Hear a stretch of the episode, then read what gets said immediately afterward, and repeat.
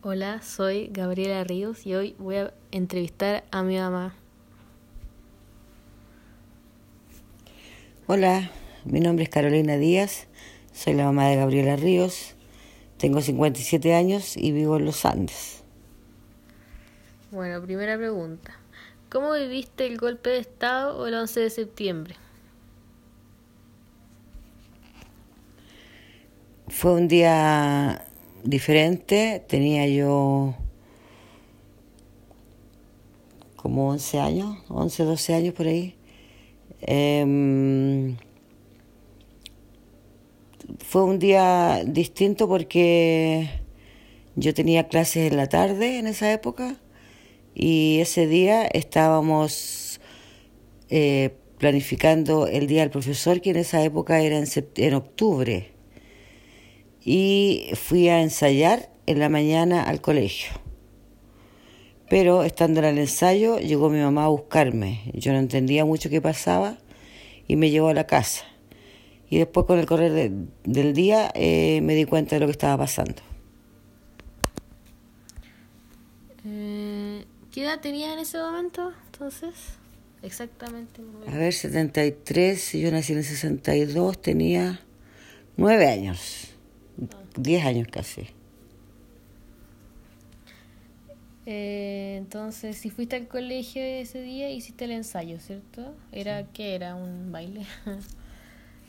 no recuerdo exactamente qué era. Tiene que haber sido un baile, alguna dramatización. Y el ensayo quedó hasta ahí.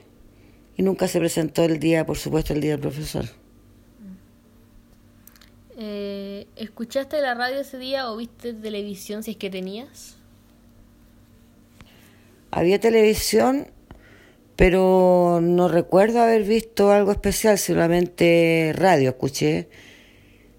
Y ahí se hablaba, se veían, se escuchaban noticias, se escuchaban, recuerdo yo, los bandos, se decretó toque de queda la, en la, por radio escuché y por ende no pudimos salir más de la casa. ¿Qué comentarios escuchaste por parte de tu familia? Eh, bueno, los comentarios fueron bastante significativos porque mi papá era militar y vivía yo en una población militar, así es que nos enteramos rápidamente de lo que estaba ocurriendo eh, todo fue un cambio brusco porque yo no, no vi más a mi papá por mucho tiempo, desde ese día. Mm, ¿Había un ambiente de intranquilidad aquellos días? Sí, mucho.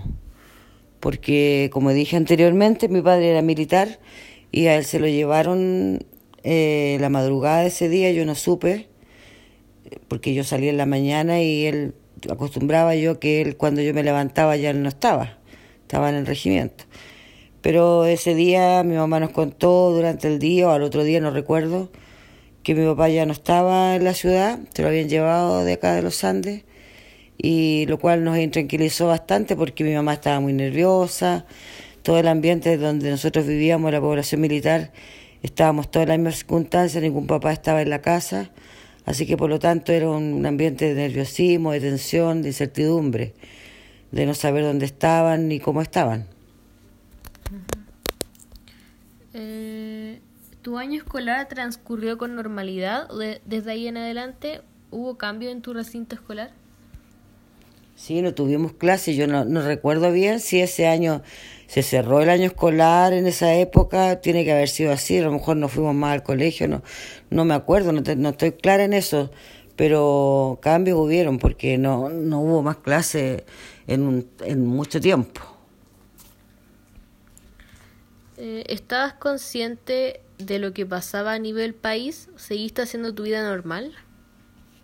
No, pues no pude seguir haciendo vida normal porque había toque de queda a pesar de que nosotros estábamos en un recinto militar, igual estábamos resguardados con mayor razón porque eh, donde habían tanta, mm, tanta normalidad en el país, entonces eh, las Fuerzas Armadas también tuvieron que vivir resguardadas. Yo me recuerdo que yo salía de mi casa y habían militares apostados en, afuera de nuestras casas, resguardando la seguridad también de nosotros.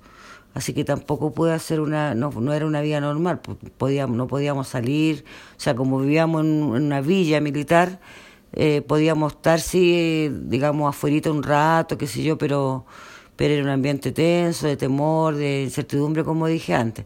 Y por lo tanto ya no era la vida normal que acostumbrábamos a tener hasta antes de eso.